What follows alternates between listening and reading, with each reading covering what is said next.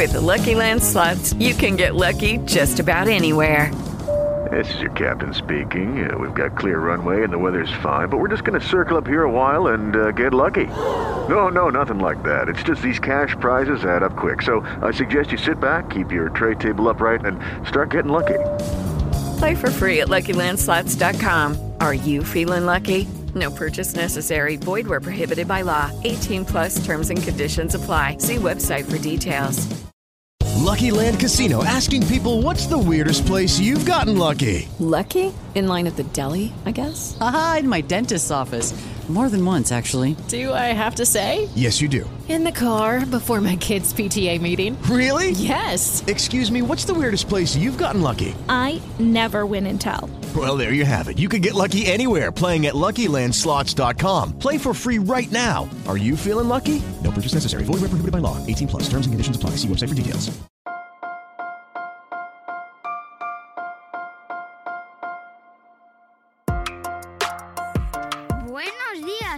Esfera. Buenos días, Madre Esfera, con Mónica de la Fuente. Buenos días, Madre Esfera. Bienvenidos un día más a nuestro podcast, el podcast de la comunidad de creadores de contenido sobre crianza en castellano. Hoy os traemos una entrevista súper especial que además mm, me apetece un montón, tenía muchísimas ganas de hablar con ella y bueno, pues se han cruzado los astros y la tenemos aquí con nosotros con una hora menos. ¡Ah! ah, bueno, pero a vosotros os va a dar igual porque lo escucharéis en el futuro y ya dará igual. Pero bueno, después de esta introducción típica de podcast de, de que no sabemos cuándo se va a escuchar, déjame dar la bienvenida a una, a una mujer a la cual yo seguía hace un montón de tiempo de estas cosas de la vida, de las redes, que vas viendo eh, perfiles en Instagram y, y yo con esta mujer pues me he reído siempre muchísimo, muchísimo, muchísimo, muchísimo. Y eh, pues era súper fan, aunque yo la seguía desde mi cuenta personal, porque claro, mm, pues el contenido era más bien mm, de humor y tal, y, bueno, de repente un día me la encuentro hablando de otros temas que se, como fue como, ¡ah! ¿What? ¿Qué? ¿Qué está pasando?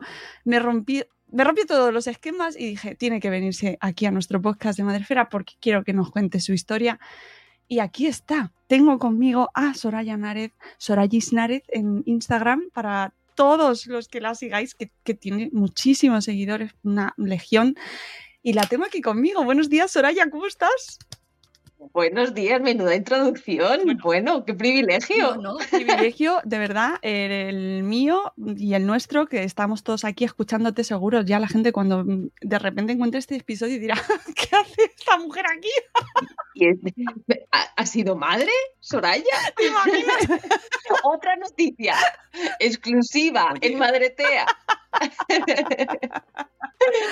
No, no, estoy muy contenta de venir, Bueno. la verdad. Eh, lo primero, darte la bienvenida y la enhorabuena porque, hija, mm, te has creado un canal y un perfil eh, que de repente pues, nos ha ido atrayendo a un montón de gente desde diferentes perfiles, que tienes algo que engancha, que eres súper divertida, que a mí es lo- una de las cosas que más me gusta es el humor. Entonces, si haces humor inteligente y con el cual enganchas a diferentes generaciones y perfiles y contenidos, pues es que has creado algo fantástico, Soraya. La verdad que estoy muy contenta de la comunidad que tengo en, en Instagram eh, y de hecho tenemos también, como yo hago comedia y demás, empezamos a hacer como shows también en, en Londres y demás y ver lo que tú acabas de decir, distintas edades en, en el show, digo, que me siguen, te sigo, digo, que qué qué alegría, qué alegría, porque al final no ves a las personas que te siguen Claro, y y cómo son. Y la verdad que me alegra mucho que, que hay muy buen rollo siempre. eh, la gente participa mucho en mi cuenta y al final se crea pues eso como una como un grupo de, de- de amigos. sí, es verdad. Así que Cuéntanos un poquito tu historia, eh, quién eres, Sí. ¿vale? Y cómo de repente llegas a Instagram y luego ya vamos ahí entrando. Al tema, al tema. Pues nada, yo la verdad que siempre he intentado hacer como cosas en internet, ah, porque bueno, eh, pasé mucho tiempo de mi adultez temprana bastante sola y al final pues quería hacer pues eh, vídeos en YouTube y hacer cositas en comedia, pero bueno, cuando empiezas a trabajar y eres más joven, que tienes 24, 25 años, y empecé a trabajar también en, en oficina, dije, bueno, vamos a dejarlo de las redes, que esto no tiene futuro, mejor centrarnos en un trabajo eh, de verdad. Entonces lo abandoné un poco. Y con la pandemia, bueno, pasaron muchas cosas. Eh, me vine a Londres eh, desde Madrid. vino la pandemia tres meses después de que yo me mudara a Londres. Y entonces ahí dije, mira, si el mundo se va a acabar, no sé lo que va a pasar y a mí me apetece hacer humor, pues voy a hacer unos vídeos de humor. Eh, no tengo trabajo ahora mismo, estoy en casa, no tengo nada que perder. Entonces empecé a hacer vídeos de humor, empezaron a gustar. También el hecho de que mi hermana eh, tuviera mucho más seguidores, que mi hermana es Noemi misma, ah, ahora que mucha gente no lo sabía. Cabezas explotando. claro, pasito a pasito. Nos vamos encontrando unboxings. claro. Y mm, el hecho de que mi hermana también tuviera más seguidores y compartiera mi contenido, aunque no tuviera nada que ver, pues también a mí me ayudó a, crecer y a que me viera más gente y, que fuera más rápido. Em, siempre lo menciono porque me parece importante, a lo mejor en redes sociales tú puedes estar haciendo tu contenido mm, perfecto y muy bueno y dices, ¿por qué otra persona crece antes? Dices, oye, no sabes también a qué vídeo le ha llegado a qué persona y lo ha compartido. Total, que empecé a ganar más seguidores em, y poco a poco pues eh, fue haciendo esta comunidad. Así hasta hace una semana que me entero que está la cuenta verificada y yo, mira qué bien, entrar en el grupo, el grupo VIP, pero ¿esto qué es? ¡Ay, qué suerte!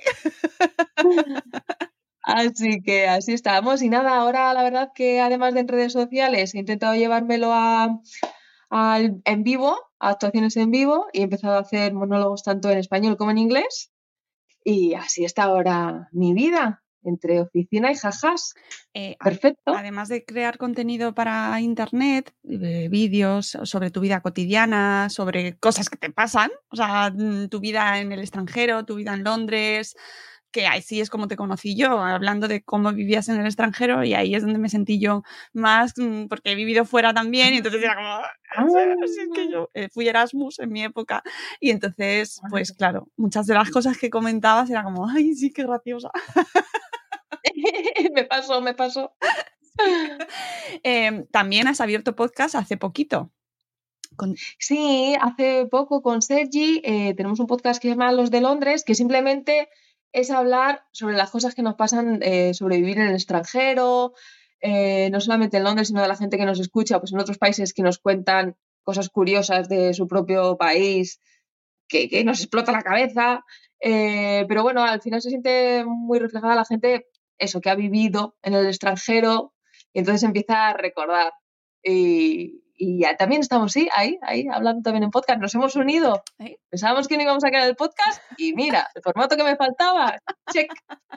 Lo quitamos de la lista. Los de Londres, que lo tenéis en, todas las plataformas de podcasting y ya podéis escucharlos. Tiene cuatro episodios, si no me equivoco, a día de hoy, que cuando salga el podcast, pues ya tendrá más seguramente. Sí. Eso es. Y que ya es, todos los que somos amantes de los podcasts, pues lo celebramos, porque cuando vemos más contenido, más formatos, mmm, qué bien, más guay, más, qué alegría, más, gente aquí. Oye, ¿cuáles son tus contenidos principales sobre los que generas mm, pues, tus vídeos, tu humor, tus monólogos? Pues eh, sobre todo es cosas que me pasen a mí, cosas de mi vida, aunque hace poco abrí un melón que me va a hacer que haga todavía también más comedia dentro de un tiempo, cuando se estabilicen las cosas, eh, sobre eh, mi pasado. Em, también las noticias y un poco de crítica social. Muchas veces me gusta también emplear el humor. Sí que no me gusta mucho bombardear con, pues al final, los problemas o las injusticias que todos vivimos. Y, pero sí que cuando veo que algo digo, ostras, esto no, no está bien, o esta forma en la que estamos pensando, pues a lo mejor hay que darle una vuelta. Pues sí que intento usar también el, humor como crítica social. Así que ese sería más o menos el resumen. Sí. ¿Cuántos años tienes, Soraya? Yo tengo 32. Vale, este dato es importante para también poner en contexto la audiencia que te sigue, que bueno, desde gente más mayor como yo,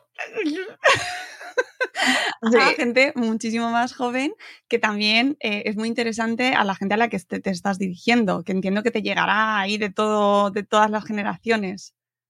Sí, pues la verdad que me llega desde 20 eh, hasta 55. O sea, y eso, o gente también que me seguía a su hija o su madre y se lo ha recomendado a su hija. Y eso me, gusta mucho porque digo, jolín, al final yo esto, que ya lo entenderéis eh, a medida que avancemos en la charla, siempre busco esa familiaridad y ese, ese grupo. Y entonces eh, a mí que me siga gente de diferentes edades eh, y que estemos como todos juntos, me hace ilusión, aunque sea solamente en internet, pero es como, ay, mira qué bien, estamos en un grupito. Estamos cuidando todos. Qué baja, sí. que ves, transmites esa, pues eso, que dan ganas ahí de mandarte un abracillo. yo me dejo, yo me dejo. Y eso que estamos lejos, pero bueno, vamos a por el tema porque la verdad es que te seguíamos y te seguimos igual por tu contenido, por las risas, pero también nos quedamos de repente, eh, y además me lo encontré en Twitter, que es casualidad que también te sigo por Twitter y, me saltó por Twitter. Un vídeo tuyo muy seria, que ya de primeras eh, te choca mucho y hablando sobre tu vida personal desde una manera que no, a mí me sorprendió muchísimo, ya. Sí, sí, sí. Yo la verdad que siempre pienso siempre he pensado que la gente a lo mejor ya lo sabía o que no le iba a sorprender, porque al final fue como mi vida y mi vida, como no tienes mucha referencia de cómo ha sido el resto, dices, bueno, habrá sido más o menos parecida. Y a medida que te haces mayor dices, ostras, no, pues esto era muy, muy diferente. Y sí, empecé a hablar eh, como mi pasado como testigo de Jehová. Y la verdad que todo se dio de una manera muy rápida, porque aunque yo siempre quería hablar de esto, pero siempre desde el punto de vista del humor también, eh, pues las últimas cosas que pasaron en España, se estaba celebrando un juicio de los testigos de Jehová contra una asociación de víctimas, están hablando pues de las cosas que son criticables de la organización. y entonces ver en el programa de televisión y en entrevistas como eh, el abogado de los testigos de Jehová decía que las cosas que las víctimas relataban eran casos aislados o que no dependían de la organización, cuando yo he estado dentro y he dicho, hombre, si aquí hay una norma, esto sí que depende de la organización, ¿no? Pues a mí ahí me dijo, pensé, esto lo tengo que hablar serio, esto lo tengo que hablar serio y quiero transmitirlo con la seriedad que, que lo precisa porque veo que la sociedad no, no es consciente de ello o por lo menos no tiene la versión y nunca ha escuchado la versión de la gente que ha salido. Entonces, por eso lo hablé tan, tan seria. Mi intención es que dentro de un tiempo todo este eh, drama y las cosas que la verdad que se, pasan muy mal, sobre todo intentando dejar la organización, transformarlo de alguna manera también en el futuro en, humor para procesarlo y porque también es mi forma de vida. Yo, yo, yo bromeo con absolutamente todo. Eh, pero bueno, sí que, yo te digo, escuchar las declaraciones de, esta organización diciendo que lo que tú has vivido en realidad no ha sido real, uff, supone un, choque, un choque mental. Sobre todo porque mm, de lo que se hablaba principalmente es del tema de la expulsión. Tú cuando eres testigo de Jehová y uno cometes un pecado o una falta, que puede ser desde eh, lo típico, ¿no? Hombre, robar, matar, pero bueno, eh, tener relaciones sexuales antes de casarte o tener intimidad, eh, conducta mm, homosexual, bueno, sí, luego entran, pero bueno, también por, por, por aceptar una transfusión de sangre y no arrepentirte, pues en una intervención quirúrgica, también te desasocian que las consecuencias son las mismas que una expulsión, que es que todo tu entorno amigos y familiares testigos de Jehová ya no pueden hablarte ni tener ningún trato contigo. Em, entonces, ante esto, o sea, todo esto además está recogido en su propia literatura. Yo esto lo he mamado y yo de pequeña, desde que he nacido, lo he visto como algo normal y como algo que se tenía que hacer para eh, mantener la limpieza de la organización y para mantener el pueblo de Dios limpio y que no hubiera ninguna mala influencia. Entonces yo lo he visto como algo normal y a medida que me he hecho mayor he dicho, bueno, yo creo que esto puede coartar en cierto sentido la libertad de elección, la libertad de expresión, porque al final estás coaccionado tus acciones a que todo tu entorno te deje de hablar o no. Entonces, escuchar de nuevo que esto es elección personal de los miembros de la organización, digo, bueno, pues vamos a debatir lo que es una elección personal. Si me estás diciendo que a mí con, yo qué sé, 16, 17 años, de repente empiezo a tener otra opinión porque hasta el momento solo he escuchado la información de la organización y a los 17, 18 años empiezo a tener otras preguntas, ya no puedo salir, porque es que pierdo todo mi grupo. Y además, em, cuando hablas de esto, la gente también lo ve desde su propia experiencia y piensan, bueno, pues yo me iría con gente de mi colegio, gente de mi barrio, pues tampoco te quedas sola. Pero es que dentro de los testigos al final solo te relacionas de manera estrecha con personas del propio, de la propia organización. De hecho, todas sus publicaciones van enfocadas también a em, no tener trato con personas del mundo, que vosotros sois personas del mundo. Tú eres persona mundana. Mala influencia. Tengo mucho mundo. No, sé si reírme o no reírme es adecuado o no adecuado, pero. No, no, completamente, completamente, totalmente. Em, pues eso es, pues mira, nunca lo había visto así, pero efectivamente una persona mundana es que tiene mucho mundo. Ya vamos a ir a. Siempre aprendes algo nuevo. Y entonces, creces un poco con el miedo a relacionarte con personas del mundo, con personas que no son testigos, porque te han enseñado que las personas del mundo no se rigen por las normas de Dios y por lo tanto van a ser una mala influencia. Y que las peores son las que parecen por su actitud que son testigos. O sea, gente que es buena, que no miente, pero que no están dentro de la organización, esas son las peores. Porque te engañan. Piensas que van a ser como testigos, entonces te confías, empiezas a hablar con ellos, empiezas a tener una relación más estrecha y de repente algo en su vida te das cuenta de que no estás siguiendo las normas de, Jehová. Pero ya es demasiado tarde porque ya, ya has tenido una relación demasiado estrecha con esa persona y a lo mejor tú tienes unos sentimientos por esa persona que te hace cegarte. Entonces es eso, o sea, yo me acuerdo de cuando era pequeña y estar en el colegio y decir, jolín, pero si es que esta compañera de clases que es como si fuera testigo de Jehová. Pero claro, pensar, ya, ya, pero bueno, va a celebrar los cumpleaños. Es que aunque sea muy buena, en el futuro, cuando venga una prueba o cuando venga algo que, que le tenga a ella que hacer decidir entre sus principios o, cualquier cosa, va a elegir mentir o va a elegir, no, no va a elegir hacer las cosas bien, por muy buena que parezca. ¿Por qué? Porque no confía en Jehová y no confía en Jehová ni en su organización. Porque este es, yo creo, el otro factor o el otro pilar de esta organización, que es que, claro, tú tienes tu relación con Dios, con Jehová.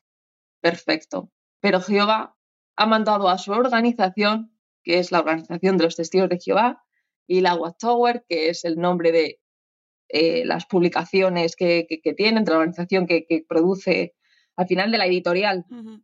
Entonces Jehová está controlando a esa organización y todas las cosas que diga la organización, y esto está dicho por ellos y en sus publicaciones, aunque no las entiendas, muchas veces ni estés de acuerdo, no, recuerda que no estás siguiendo a la organización, sino a Jehová y a Dios. O sea, Jehová, Dios es lo mismo, ¿no? Entonces, al final, cualquier cosa, digamos, que, que diga la organización, la vas a cumplir porque si no sería no hacer caso a Jehová. Claro. Y entonces a ti si te dicen eh, la expulsión, que mejor no hables con, tus hijos, como le dijeron a mi madre, cuando eh, yo mi hermana nos expulsaron, pues al final lo quieres acatar, porque tienes ahí una lucha interna de decir, eh, ¿estoy o no estoy obedeciendo a Jehová? Y por lo tanto mi vida está en juego, que eso ya es el último melón de abrir, que es que mm, los testigos de Jehová piensan que va a haber un paraíso dentro de unos años en los que vamos a vivir las personas que hayan obedecido a Jehová en un paraíso para siempre y van a resucitar nuestros seres queridos. Porque claro, dices, si mis seres queridos no, no han sido testigos de Jehová, bueno, pero Jehová lee los corazones. Vale, pero si me expulsan, bueno, si te expulsan, no. Si te expulsan, no resucitas. Entonces, claro, dices, me tenéis pillada por todo. Hombre, claro, eso es una característica eh, habitual en eh, ciertos grupos pues, que ejercen coerción en eh, comportamientos coercitivos y que al final es de lo que estamos hablando. cuéntanos tú, o sea, ya naces en una familia que está dentro de esta organización. ¿Cuántos años has estado? Eso es. Yo desde que nací y mm, siempre digo que he estado más o menos hasta los 25, 26, pero bueno, lo que pasó en mi vida es que yo nací dentro de los testigos de Jehová, a los 14, 15 años me bautizo, eh, porque dicen que es algo libre, no te bautizan de bebé, sino que es ya tu reafirmación de, vale, soy testigo de Jehová y me voy a bautizar. Entonces, 14, 15 años paso a ser un testigo de Jehová oficial y más o menos a los 18, 19 años eh, me ocurre una cosa o me veo envuelta en una circunstancia, eh, lo digo rápidamente, en la que yo con 18 años, una persona de casi 40 años que no era testigo de Jehová, bueno, pues mm, más o menos entablamos como una especie de relación o de llamadas eh, románticas. Esta persona, yo no he tenido mucho contacto con hombres estando dentro de la organización, pues me dice que soy muy madura para mi edad, las típicas frases, yo me lo creo, y de alguna forma, bueno, llegamos a tener cierta intimidad en la que yo me bloqueo. Nunca digo que es un abuso, porque claro, que no pones resistencia, etcétera, pero bueno, yo me bloqueo, yo se lo comunico a él, me dice que eso es el placer. Yo como no tenía ningún tipo de conocimiento sobre esto, pero aún así eh, los tocamientos eh, son un pecado.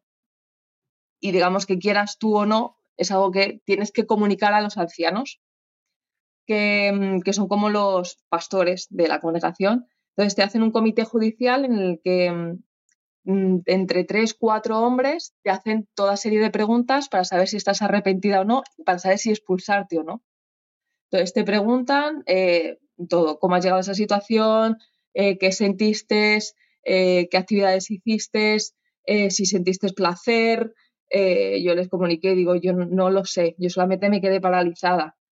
Em, y después de pues, una larga conversación en la que yo lloraba, lloraba, porque también sabía las consecuencias que esto podía implicar. O sea, uno, me había dado cuenta de lo que había pasado con esta persona, que también yo al decirle, oye, me encuentro así de mal, me dijo, bueno, no eres tan madura como pensaba, no vuelvas a escribirme ni nada. De decir, ostras, qué tonta he sido. Luego también puedo tener consecuencias con mi familia. Em, pues eh, yo estaba muy mal. Y entonces, al ver que no había sido mi voluntad, me dijeron, vale, no te vamos a expulsar, pero te vamos a censurar, porque has llegado a esta situación y tú has tenido conversaciones al final, o sea, es como, ya sabes cómo es la gente del mundo, ¿para qué has mantenido una conversación? ¿Para qué has mantenido esta relación? Criticable, yo te digo, cuando yo soy un poco tan joven, esta persona tan mayor y tiene a lo mejor este cierto eh, poder y más yo viniendo de esta organización. Em, pero bueno, la censura significa que puede ser una censura pública o privada en la que de manera pública señalan Soraya ha sido censurada o ha perdido estos privilegios y mm, entonces la gente sabe que es como un toque, una llamada de atención, que en el caso en el que se hubiera sabido esa información, pues la gente estaría al tanto de que a lo mejor no soy una buena compañía. Como, como, marcada, o sea... Sí, eso es. Y en función de cómo tú vayas evolucionando, te quitan la censura o no. Em, entonces yo con esta censura ya, unos años más tarde, voy a la universidad, que no está bien visto dentro de los testigos de Jehová, no es algo prohibido, pero no está bien visto.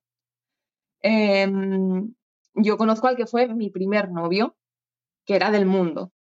Y fue la primera persona que me empezó a hablar eh, de la organización de una manera crítica. Y a decir, con las revistas, a decir, mira, esto es una falacia, esto está sesgado. Y entonces por primera vez empecé a ver, ostras, esto igual no está en la verdad, como ellos lo llaman, estamos en la verdad.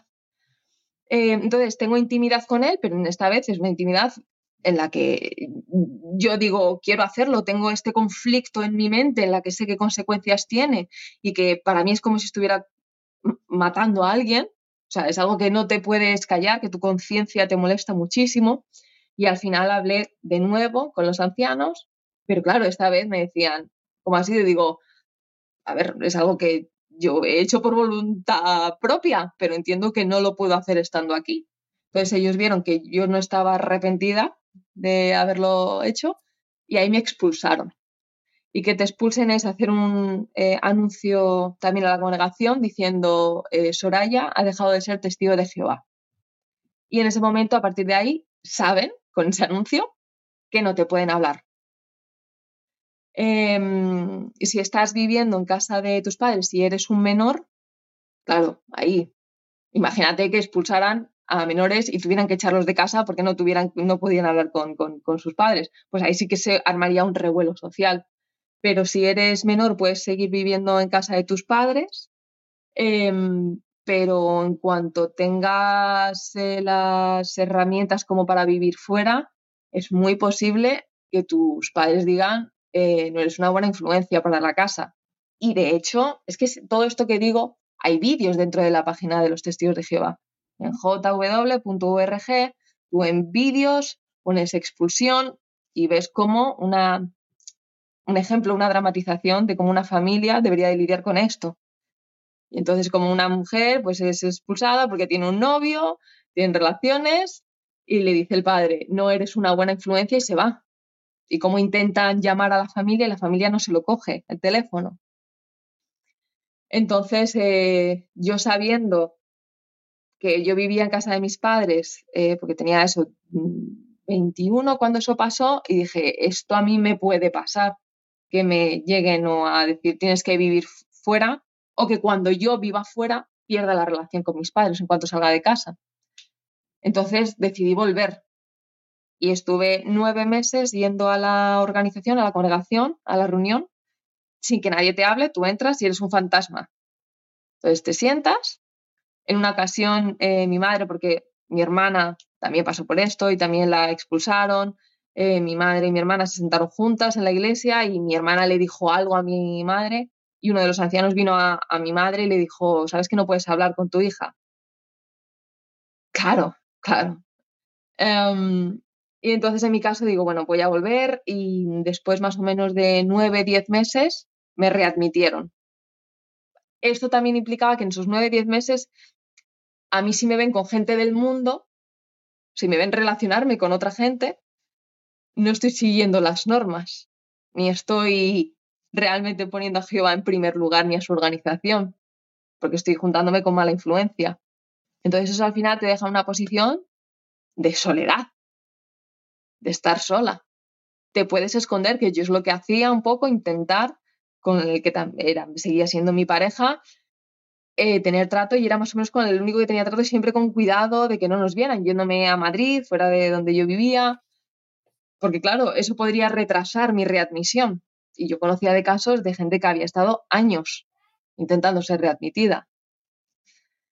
Ah, entonces me readmiten y mi plan es eh, distanciarme lo suficiente, dejar de ir a las reuniones, dejar de que me vean para que cualquier cosa que yo haga, poder al final hacer mi vida sin que me pillen en algo que pueda ser denunciable y que me puedan volver a expulsar. Eh, entonces yo, por ejemplo, trabajando en la oficina, pues alguien tenía un cumpleaños. Yo sabía que había un testigo de Jehová en esa oficina, en la primera planta, y yo tenía cuidado de que no me viera coger un trozo de tarta de cumpleaños. porque no se pueden celebrar. Porque me podría denunciar. Claro, no se pueden celebrar cumpleaños, no se pueden celebrar reyes, navidades, año nuevo. Entonces, eh, pues eso, y siempre me andaba como un poco con cuidado, con cuidado, limitándome en lo que hiciera. Me daba vueltas, digo, ¿y cómo lo voy a hacer para cuando tenga novio y, me quiera casar, pero no, no me quiera casar antes de vivir con él? Digo, ¿cómo lo haré? Y pues nada, me mudaré a otro sitio donde no me vean, a mis padres no los invitaré a casa o les invitaré cuando él no esté. ¿Cómo lo hago para que no me denuncien o no ponerme en una situación en la que vuelva a perder a, mis padres, sobre todo? Em, con todo esto, durante este tiempo en el que yo me distancio un poco, tanto mi hermana como mi madre también deciden irse eh, de los testigos y hacer, digamos, también sus vidas. Sales un poco al mundo diciendo, vale, quiero, quiero vivir y voy a hacer eh, lo que sea y voy a conocer a gente. Entonces, tanto mi madre, mi hermana y yo no hablamos mucho de esto cuando salimos, ahora sí, ¿no? Pero cuando salimos, cada una salimos un poco desperdigadas diciendo, ¿qué ha, qué ha pasado aquí? Todo nuestro mundo se ha, se ha roto, em, vamos a crearlo de nuevo, como sea, ¿no? Em, y nada, eh, eh, después de un, de un tiempo, yo estaba viviendo con mi mejor amiga, eh, celebré por primera vez con 28 años Navidad, que yo para mí eso era como un teatrillo, digo, yo no siento nada, así es que esto no, no lo he hecho nunca, pero bueno, me hacía ilusión cocinar, poner un árbol de Navidad, me sentía súper pagana, obviamente, toda la vida eso me habían dicho que es fatal, digo, madre mía, como esto sea verdad voy a ser destruida, pero bueno, venga, Soraya, pues bueno, pues ya, ya, te, ya han destruido con lo que has hecho, punto. Y pusimos un árbol de Navidad y ahí, yo no sé si yo puse una foto o en WhatsApp o en redes sociales o en algo, pensando que mi padre no lo iba a ver porque no tenía redes sociales, y al parecer un testigo de Jehová le mandó esa foto en la que yo tengo un árbol de Navidad en el salón. Y entonces mi padre, yo eh, le invito a merendar el 2 de enero, pues claro, el 1 es año nuevo, no se celebra, entonces yo digo el 2 de enero, a merendar a la casa y según entra me dice, no, no venía a merendar, eh, no podemos seguir teniendo tratos, Soraya. Y entonces yo, yo ahí eh, pensé, esto te está doliendo a ti mucho como padre y piensas un poco el, me lo he ganado un poco. No tenía que haber puesto el árbol de Navidad. Y yo ante eso eh, me he culpado mucho, mucho tiempo. Perdona, siempre me emociono, o sea, pienso siempre que, que lo tengo he superado, ¿no? Pero siempre cuando habla, y esto lo hablo también con, con mi terapeuta, Digo, no entiendo cómo me vuelvo otra vez emocional, si esto ya lo sé, ¿no? Pero sí, pasas mucho tiempo culpándote diciendo, ¿y para qué pones un, árbol de Navidad? Sabías que esto iba a pasar, ¿no? Pero bueno, con el tiempo piensas, dices, vale, es que si no hubiera sido el árbol de Navidad, hubiera sido otra cosa. Yo, por ejemplo, tampoco decía, eh, me cuidaba de no decir palabrotas, me comentaba de no decir comentarios soeces, de hacer bromas de tipo eh, sexual o cualquier historia, ¿no? Para no tener un tipo de actitud que a mi padre le pudiera molestar. Y, claro, al final dices, es que cualquier cosa que se desviara de la organización, al final me iba a pasar. Daba igual el, árbol. Así que así como perdí la, la, relación con mi padre, que para mí era la persona más importante, la verdad. Y, y nada, o sea, sí que se, se supera, pero bueno, siempre vives con esa sensación de, pues me hubiera gustado que, que mi padre estuviera aquí en esta situación cuando es tanto tu pilar y sobre todo lo que me he dado cuenta en estas últimas semanas hablando con, con mi terapeuta es que al tener una sociedad dentro de la organización tan reducida, eh, tantos tus amigos se reducen mucho. Si tienes la suerte de que en tu congregación hay tres niños, pues de esos tres niños vas a ser amigo. Ya está. Entonces yo en muchas ocasiones mm, no era con la gente, con, los amigos que quería tener. Y yo me quedaba con mi padre. Yo le decía, si te vienen a preguntar si quiero salir, diles que estoy castigada, que me quiero quedar contigo. Entonces, eh, mi padre fue durante mucha etapa de mi vida, mi padre, mi amigo, mi compañero. Yo me iba de vacaciones ya con 22, 23, 24 años y tampoco tenía amigos como para irme de vacaciones con ellos. Entonces yo me voy con mi padre. Lucky Land Casino asking people what's the weirdest place you've gotten lucky? Lucky? In line at the deli, I guess. Aha, in my dentist's office. More than once, actually. Do I have to say? Yes, you do. In the car before my kids' PTA meeting. Really? Yes. Excuse me, what's the weirdest place you've gotten lucky? I never win and tell. Well, there you have it. You can get lucky anywhere playing at LuckyLandSlots.com. Play for free right now. Are you feeling lucky? No purchase necessary. Void where prohibited by law. 18 plus. Terms and conditions apply. See website for details.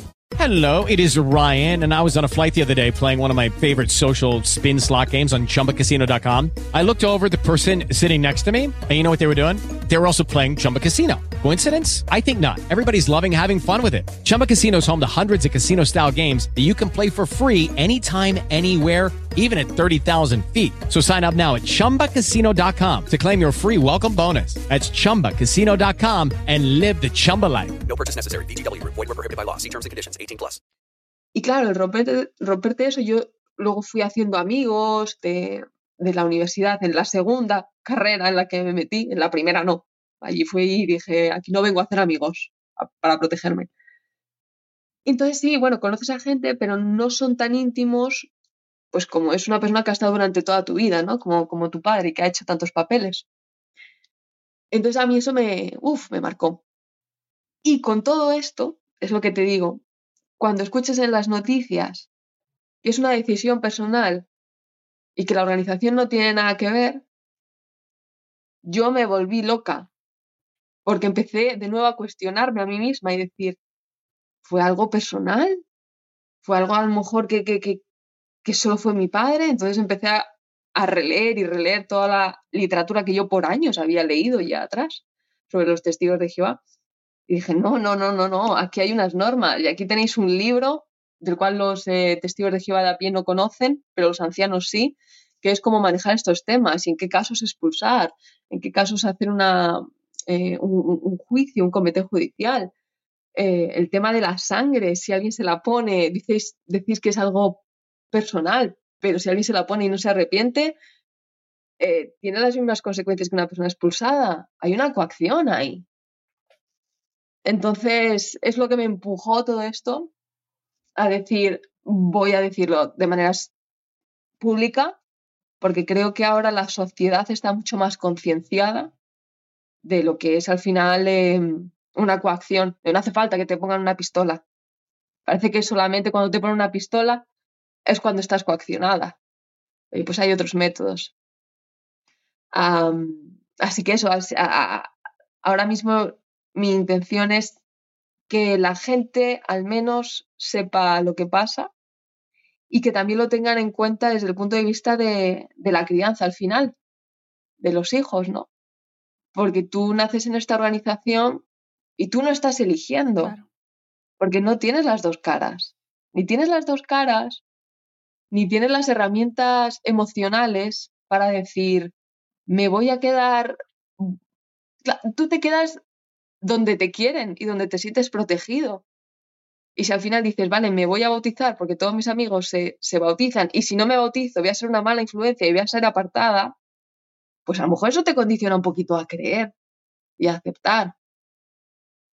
Entonces, eh, creo que luego tienes que tener la libertad sin tener la presión de que todo tu círculo te vaya a dejar de hablar, de poder elegir la vida que quieres vivir. Claro, porque qué infancia se vive, es decir, eh, ¿cómo fue ¿Cómo ha sido tu, tus relaciones en la infancia? ¿Qué infancia has tenido? ¿Has podido ir a campamentos ajenos a la No. organización, ir a fiestas de gente, relacionarte, tener disgustos con amigos que de repente, pues eso, lo normal, entre comillas, de una infancia, ¿no? Sí. Pues yo siempre he dicho que mi, que mi infancia, yo he tenido la suerte de que he sido eh, bastante feliz. Yo he sido feliz eh, en parte y gracias a, a, a mis padres. Porque al final unos padres también hacen esto porque creen que es el mejor sitio donde Claro. sus hijos van a estar. Y mis padres, por ejemplo, nos criaron en un barrio marginal, que estaba lleno de droga y delincuencia. Y entonces mis padres llegaron a una organización donde la gente se trataba bien y había tanto amor y todo el mundo tanto amor. Y dicen, aquí queremos criar a nuestras hijas. Entonces, eh, sí que es verdad que la parte de relacionarme con niños, pues no tanto, y al final estaba más con personas mayores. Em, y pero bueno, y también mi- mis padres se encargaban de que hiciéramos actividades con ellos. Al final mis padres nos tuvieron a mi hermana con 17 años y a mí con 21, súper jóvenes. Entonces al final jugábamos con ellos.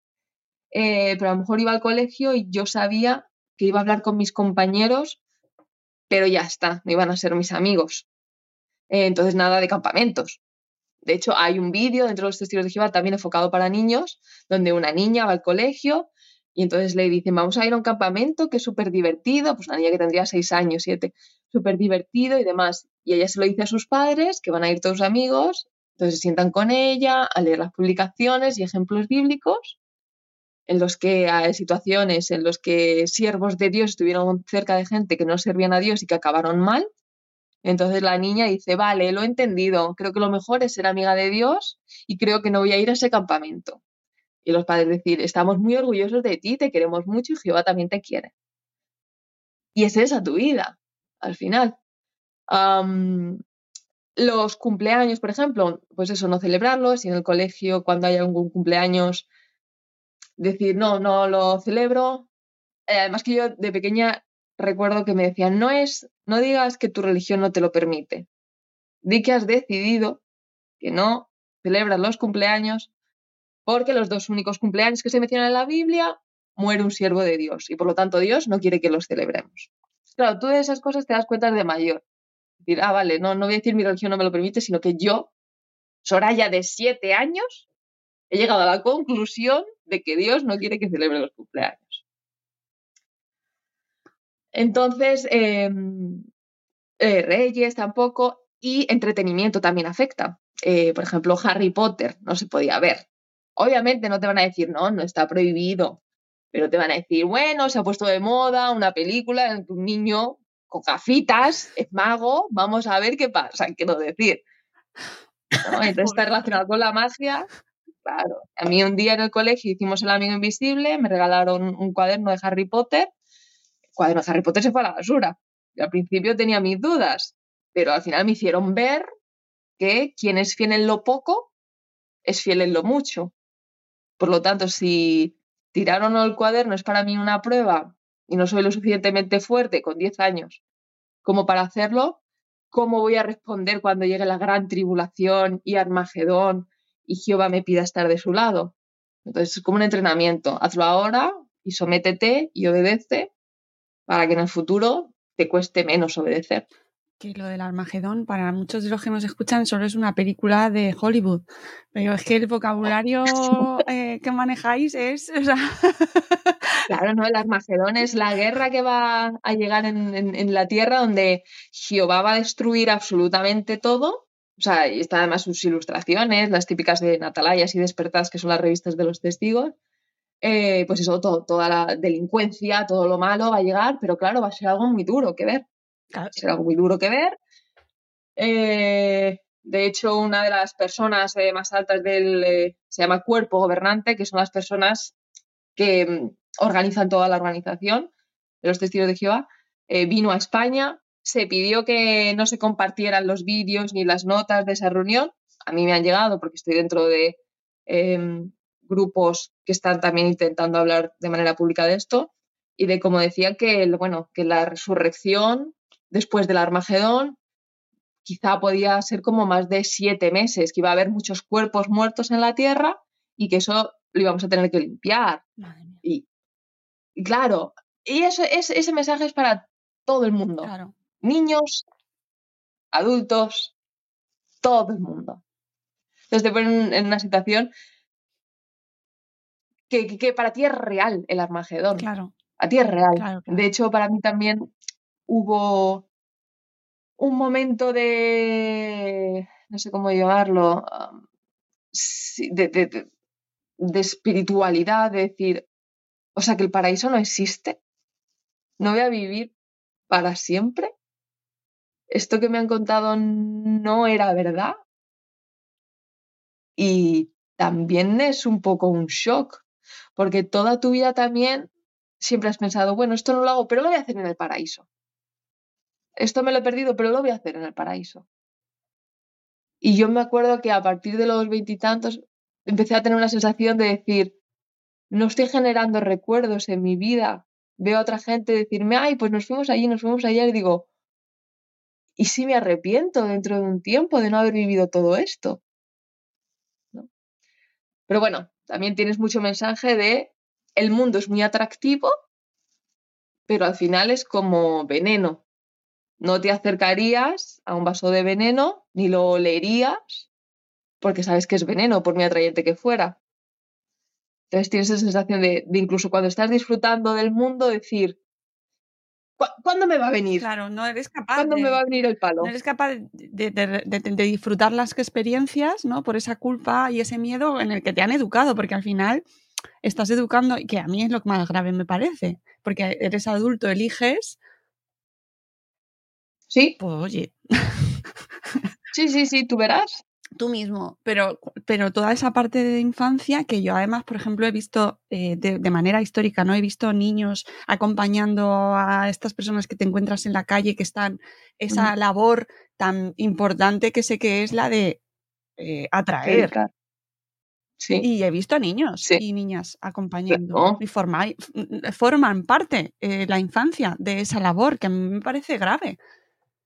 Claro. Y de hecho nosotros tenemos entrenamiento desde muy pequeños de oratoria.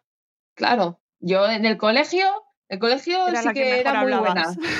Claro, claro, eso, claro. ahora Luego ya, ya me fui de adulta y dije, ahora no, ahora no de esta nada. esta boquita. Claro, ahora aquí ya han aprendido todos a vender, pero de pequeña, yo con mi curso de oratoria te enseñaban, eh, desde que eras pequeña, de hecho, hacías como un teatrillo que lo ensayabas dentro de la, de la iglesia, digamos, de la congregación, en el que dicen, vale, tu tema para el siguiente mes va a ser eh, mmm, porque es mejor que casarse eh, que convivir antes. Entonces tienes como un mes para prepararte un bosquejo de cinco minutos, apoyado siempre sus publicaciones con preguntas y respuestas, preguntas y respuestas. Y entonces después te dan el feedback de, vale, fenomenal, pero necesitas meter más analogías para que la persona entienda el concepto. Necesitas modular tu tono de voz, hacer pausas, eh, elocuencia. Vamos, un máster en, Claro, claro. y oratoria. Claro, claro, eso es. Cuando vayas a predicar, antes de llamar a la puerta, mira a ver en el buzón a ver cuántas personas viven, si son una familia. Si tiene hijos, habla sobre el tema de los hijos que les va a abrir el corazón. Claro, claro, apelar ahí. Eso es. Eh, si abre la puerta y ves que hay juguetes, tienen niños. Y lo más importante para los padres son sus hijos. Entonces, claro, y tú como testigo, como, como persona que predica, eh, todo eso es como, es para salvarles. Recuerda que todo esto es para salvarles. En ningún momento los testigos de Jehová de a pie, de a pie, quieren captar o, o, o, o, o sea, quieren captar, sí, pero por su bien, porque el Armagedón va a llegar y tienen que salvar a las personas. Para que no pase como en el día de Noé, en el que solo Noé se salvó. Tienen que predicar. Entonces ellos al final tienen solamente una, información y una manera de argumentar. Y siempre es la misma. Porque además teníamos un libro que se llama el libro razonamiento, en el que teníamos todas las posibles preguntas que nos podían hacer la gente y la respuesta. Claro, el momento en el que alguien se salga de esa pregunta y te haga dudar, pues no sabes cómo contestar. ¿Qué pasa? Que la sociedad normal abren la puerta un domingo y digan, señora, estoy en mi tiempo libre. No me voy a poner yo a hacerle preguntas profundas. Entonces le dice, sí, vale, no, y chao. O, ah, no, vosotros sois muy raros, punto. Pero no, no argumentos en contra de sus pensamientos. Claro. Entonces, a raíz, sí que es verdad, algo que me alegra de mis eh, vídeos, es que la gente ahora es consciente y cuando llega alguien a predicar, eh, le empiezan a hablar, oye, pero es que a mí no me parece bien que segreguéis o que expulséis a estas gente, esta...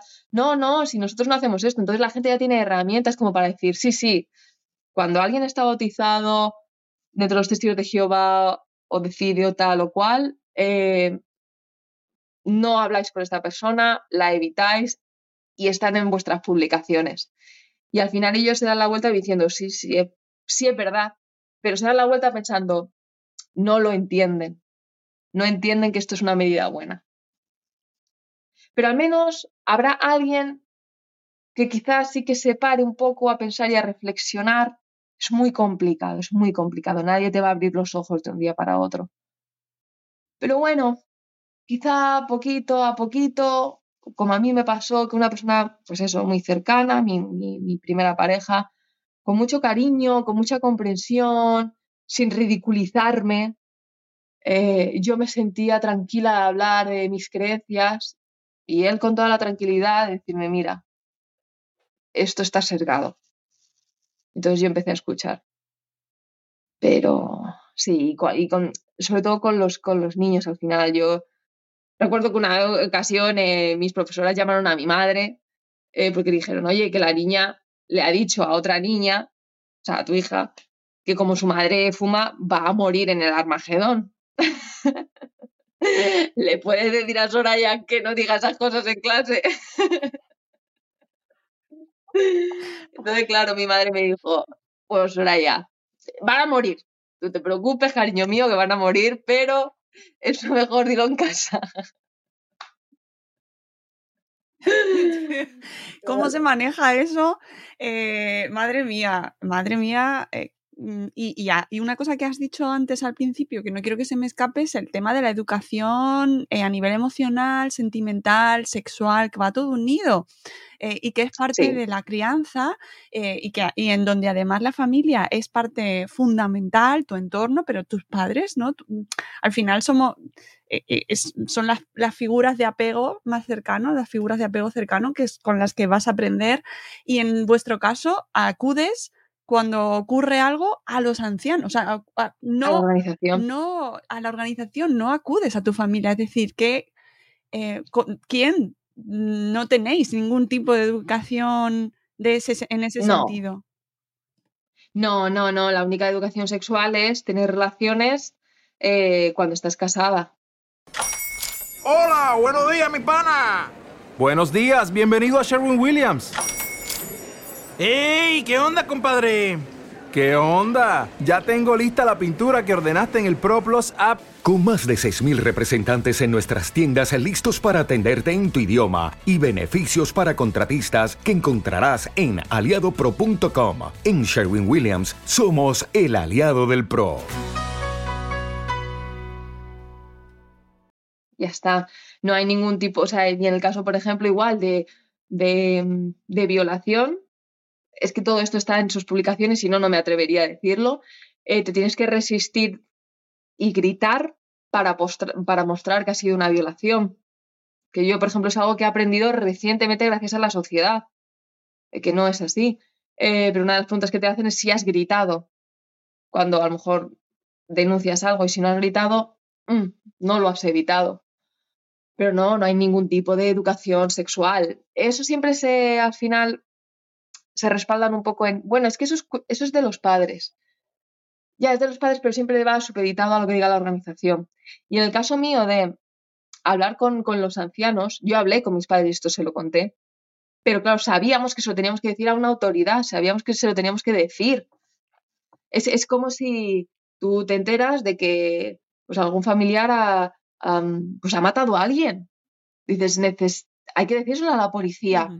y tu propia conciencia no te permitiría vivir con eso tranquila. Entonces, yo de joven recuerdo eh, con esta situación pasarlo muy mal y muy angustiosa.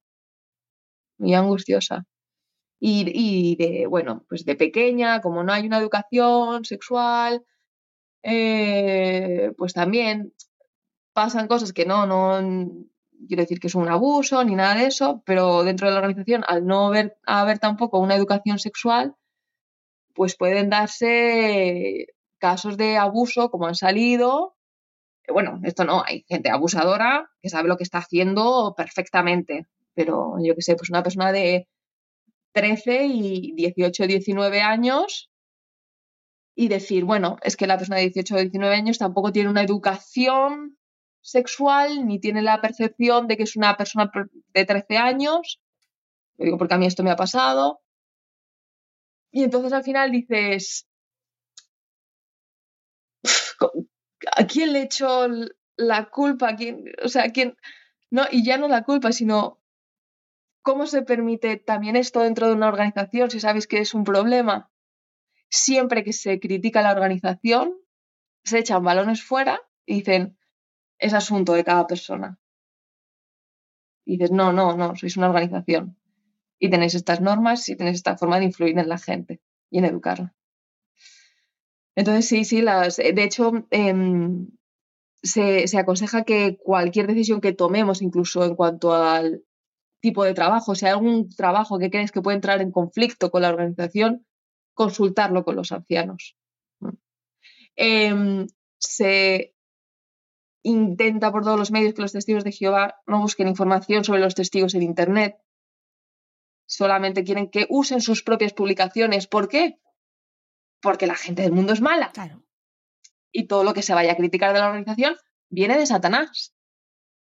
Entonces, yo lo puse en mi otra cuenta, yo empecé un perfil en Instagram que se llama Territorio Salida para las personas que intenten dejar la organización o gente que quiera saber más, en el que se ve a uno de los eh, miembros del cuerpo gobernante, los testigos de Jehová, diciendo si ves contenido en apóstata o contrario a la organización en Internet o en chats o en redes sociales, no entres a debatir, no entres a hablar, no eres tan fuerte como para resistir eh, el ataque de Satanás.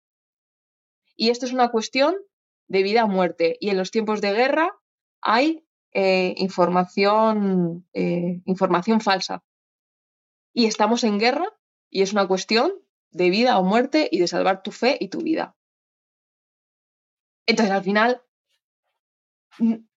no pones, no, no, no contradices tus propios argumentos, no los pones en valor con otras personas. Te apartas y dices, esto es lo que tengo que creer. Entonces, no es solamente, ya te digo, una organización religiosa, no es como misa o a lo mejor muchos que dicen, no, yo soy católico tal, pero bueno, o voy a la iglesia, vengo, pero nadie me deja de hablar por mis elecciones.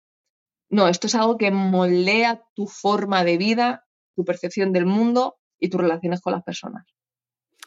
Eh, cuando pasó la pandemia, justo estábamos terminando, yo recibí una carta en mi casa, en mi buzón, escrita a mano, una cartita Sí. a mano, con boli y muchos colorines que la habían hecho, la habían mm, con bolis de colores y fosforito y tal, eh, apelando a conceptos que em, pues las, no estás solo, aprovechando la circunstancia ¿no? que hemos vivido, una pandemia, mm, casi la palmamos todos.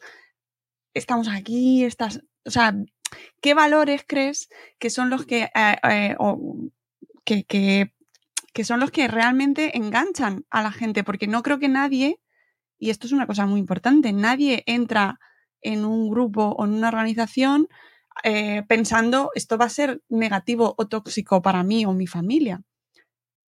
Y de eso, se es. aprovechan, ¿no? ¿Qué, qué es lo, y que además tú entiendo que ahora, al haber salido, lo verás con claridad.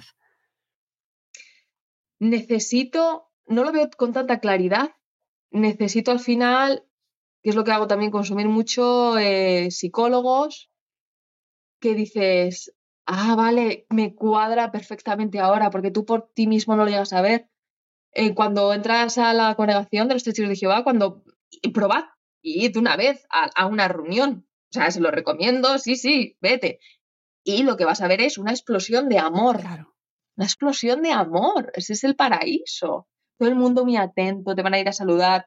Tú no sabes que hemos, que hemos sido entrenados para hacer eso y que nos han dicho siempre que venga alguien nuevo, id, eh, no les hagáis sentir incómodos, eh, preguntarles nada íntimo y una eh, bienvenida acogedora e interesarte a tope. Porque quieres que esa persona se sienta muy cómoda para que entre. Y con el tema de ser más vulnerable a escuchar el mensaje, hay un término que yo ahora lo he entendido, que es dentro de los testigos siempre decían, em, hay, que, eh, hay que ablandar el corazón de las personas o eh, nunca sabes cuándo alguien va a abrazar la verdad. Entonces, y para mí me parecía muy normal cuando decían, a lo mejor vamos predicando y alguien te dice que no, que no quiere saber nada, pero quizás no sabes cuándo se le va a ablandar el corazón. Quizá muera algún un pariente cercano, quizás pierda el trabajo y su corazón esté más dispuesto a escuchar a Jehová. Y dices, si escuchar a Jehová y la organización es una elección libre, ¿por qué aprovecháis los momentos en los que más vulnerable es una persona? ¿Por qué no vais cuando esa persona tiene su vida perfecta, completa? mm, Te ha tocado la no se lotería. siente solo. Claro, y entonces ahí sí que es una persona libre para elegir.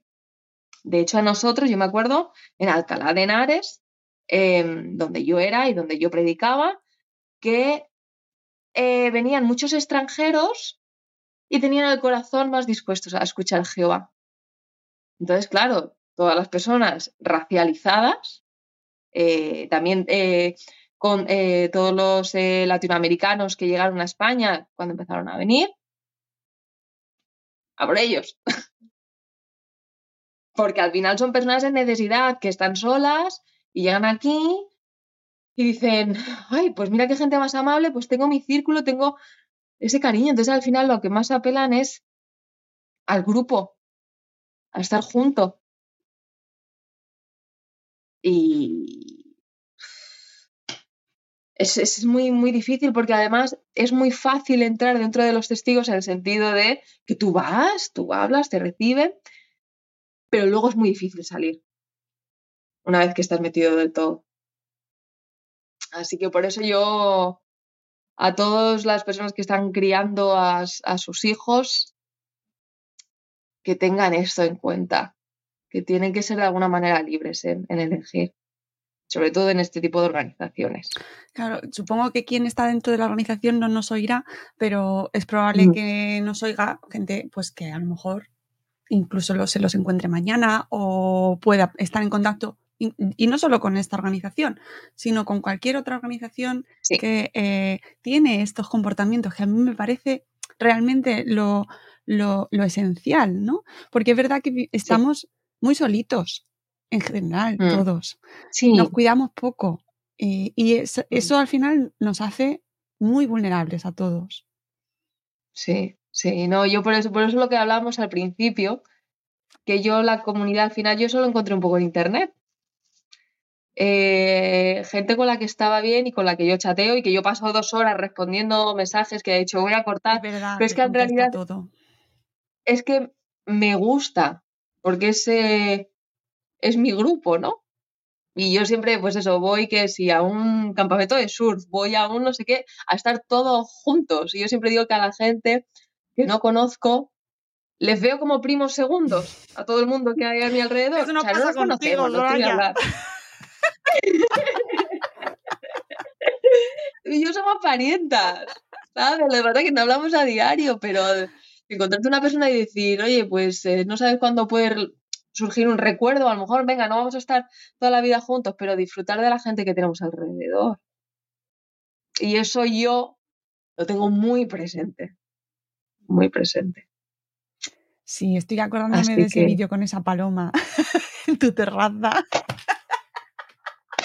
También te digo una cosa, empiezo a hablar de Dios y me sale un nido de paloma la semana siguiente. ¿Qué clase de señal es esta? eso es la vida. Eso es por, eso, por eso es tan guay seguirte, porque, porque, puedes encontrarte contenidos tan serios, tan profundos y tan relevantes como, pues eso, que necesitamos. Uf, qué difícil que, que, al final estamos aquí, vamos a vivir más allá de nuestras creencias, ¿vale? Que yo eso mm. respeto las creencias religiosas de todo el mundo, pero mm. eh, disfrutemos el día de hoy, ¿no? Eh, mm, con nuestros valores, nuestros principios, nuestros fundamentos, nuestra filosofía, nuestra ética, pero cuidándonos, ¿no? Porque al final es lo que, es, lo que vamos a tener. Y, y, escucharte a ti tiene una, o sea, y tu testimonio y seguirte y ver y conectar con más gente que está hablando de este tema nos, nos ayuda mucho. Y por eso traigo este tema aquí a Madrefera. Y hablo en otras ocasiones de este tipo de grupos y de este tipo de comportamientos porque al final nos aleja de, de tener, creo, pues eh, eh, compartir una comunidad sana, positiva, de generar experiencia, de, de, vivir menos solos y sobre todo esa parte más tóxica y más negativa que puede generarse, ¿no? Al no tener libertad. Eso es. No, no, pienso exactamente igual que tú. Así que al final podemos querernos mucho y podemos tener relaciones. Lo que pasa es que eso, a veces con el vaivén de la vida y la velocidad no nos damos cuenta, pero pero la gente está ahí y la gente te diré que también está dispuesta a ayudarte, a escucharte y, a pasarlo bien también. Que no va a ser todo también penas, pero a pasártelo bien. Yo te digo una cosa, estoy deseando que te pases a la. que, saques la vena y cómica con este tema. Lo siento mucho, pero. No, no, no. Sí, sí, sí, sí, no, no. O sea, si hay que cogerse Yo ya- un billete a Londres para verte en directo, se coge. Déjame que lo trabaje, déjame que lo trabaje. Yo te dejo, yo te dejo tú ahí. Para, para que cuando vengas tengas un show decente. Por favor, o sea, esto puede ser, eh, yo sé que está conflictivo y que evidentemente tiene una parte muy dolorosa que hemos escuchado y que sabemos que existe, pero qué luminoso y qué bonito poder traer esa parte, ¿no? A, a, mira, a mí esto es lo que me hace feliz, reírme de ello y se- Sí, estoy convencida de que sí. además a través del humor llegarás a mucha más gente. Y ya no Eso solo es. de este grupo, ¿eh? O sea, no, no quiero Sí, centrarlo solo en este grupo. Es, hay un montón de comportamientos que nos limitan y que nos que se, apecha- se aprovechan de esas vulnerabilidades. Llámalo cualquier tipo de, de- de- de comunidad y de organización que eh, ejercita esos comportamientos. Eso es. Y que hay que estar alerta, amiguitos. Sí. Sí, ¿no? Y, sí. y por eso hablamos tanto de sentido crítico, de poner en duda las cosas, de educar en la libertad, en, en que nuestros hijos tengan un entorno abierto, la diversidad, ¿no? Ver muchas cosas y que se equivoquen, ¿no? Dejarte equivocarte, Soraya, sin ese Eso miedo es. y esa culpa de que te van a expulsar o censurar, que es, es terrible. Sí, sí, sí, sí, sí. Así es. Bueno, pues Soraya, creo que ha sido una charla, mira, yo emocionadísima, te agradezco un montón este rato eh, y que nos hayas abierto de esa manera tu, tu vida y tu experiencia. Te vamos a seguir mm, en redes, seguir eh, escuchando, seguir, seguir viendo y seguir disfrutando. Invito a todo el mundo a que te sigan y a que eh, también consuman tu contenido también en este podcast, eh, los de Londres. Mm. Y en tu otra cuenta, ¿cómo has dicho cómo se llamaba? Eh, yo mi cuenta de humor, Soraya Isnárez, y la que hablo sobre testigos de Jehová, Territorio Salida. Pues eh, lo dejaremos apuntado en las notas del programa y nada, simplemente darte las gracias, Soraya, y que vaya todo muy bien y que vayas construyendo ahí ese- esa vida que, que- que te haga muy feliz, sobre todo, ¿no? Y que te, que te dé mucha satisfacción y muchos momentos maravillosos. Ahí va, ahí va. Ahí estoy y está funcionando. Pues amigos, espero que os haya resultado este programa tan interesante como a mí. Eh, tenía muchísimas ganas y, creo que ha sido una experiencia fantástica y me alegro un montón de que Madrefera también eh, pues eh, tengamos estos testimonios y estas historias porque al final creo que nos ayudan a todos. Espero que no haya faltado al respeto a nadie, que nadie se sienta ofendido o, maltratado. bueno, me lo escribís si queréis, ¿vale? Info arroba madrefera.com. Ahí os recibiré con mucho cariño y eh, que volveremos en un nuevo episodio de Buenos Días Madrefera. Adiós, Soraya. Muchas gracias, adiós.